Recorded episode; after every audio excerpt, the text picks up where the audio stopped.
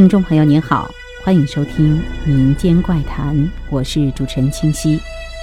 今天我为大家讲述民间所说的阴阳界的故事。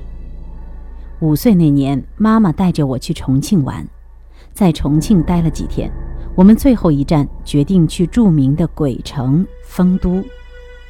丰都是一座依山面水的古城，在四川的南边。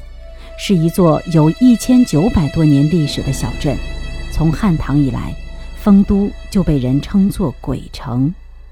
丰都最著名的几个景点分别是丰都名山、双桂山、鬼国神宫、阴司街。我们首先就去了丰都名山。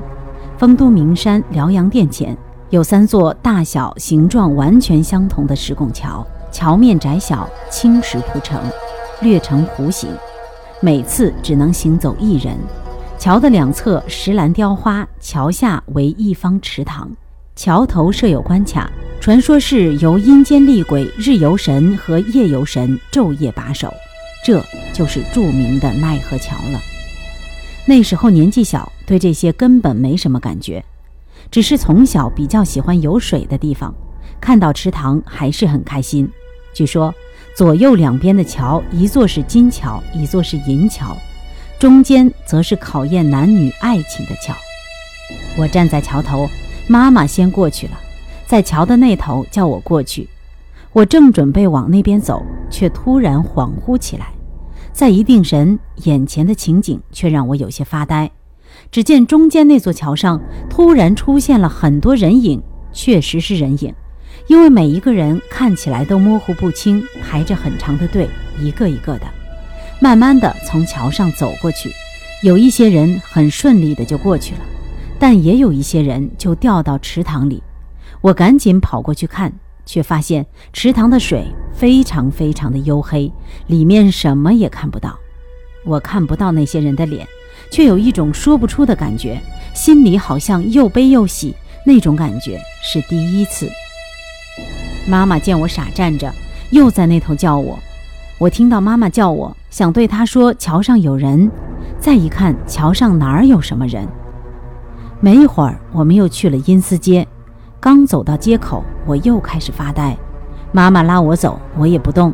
妈妈问我怎么了，我指着街道说：“妈妈，有两条一模一样的街，我们走哪条呢？”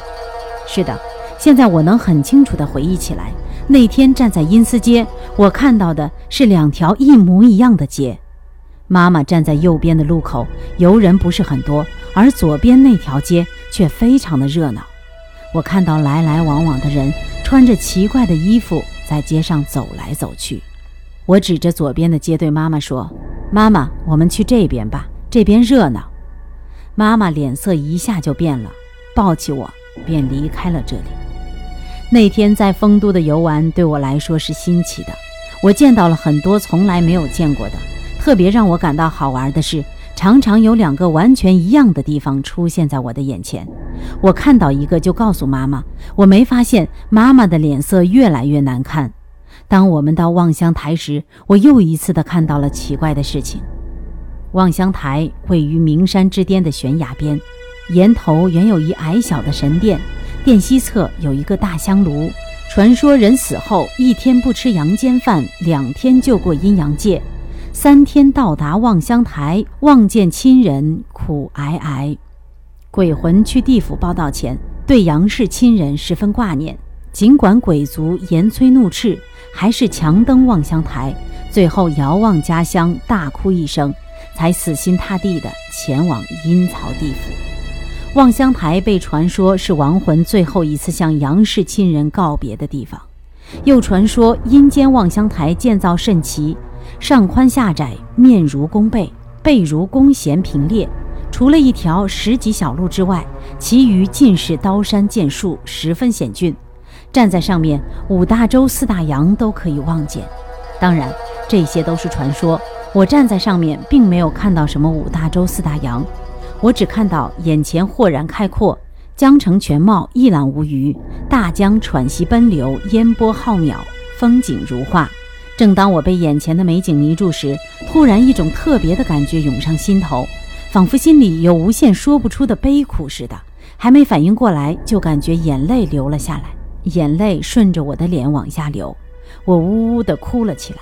我一哭，妈妈赶紧问我怎么了，我也不说话，就一直哭。哭着哭着，耳朵里就听到了很多人的哭声，有男有女，有老有少，一声比一声凄凉，一声比一声悲惨。当时我一点害怕的感觉也没有，心里只是说不出的伤心。我整整哭了二十多分钟才停下来。妈妈问我为什么哭，我也说不出原因。或许是因为那天我的表现实在太奇怪。原本我们打算在那儿住一晚上，但妈妈临时改变了主意。下午我们就坐上了回重庆的车，第二天便回家了。奇怪的是，这段记忆在我想起来之前完全是一段空白，但最近一个月，我常常梦到那段记忆。突然间想起，好像就是那次丰都之游之后，我就开始遇到或看到一些奇怪的东西。或许，那里正是因果的开始。忽然之间，好想再游一次丰都，去看看这个地方是不是和我有某种姻缘。好了，今天的民间怪谈就到这里。下期再见。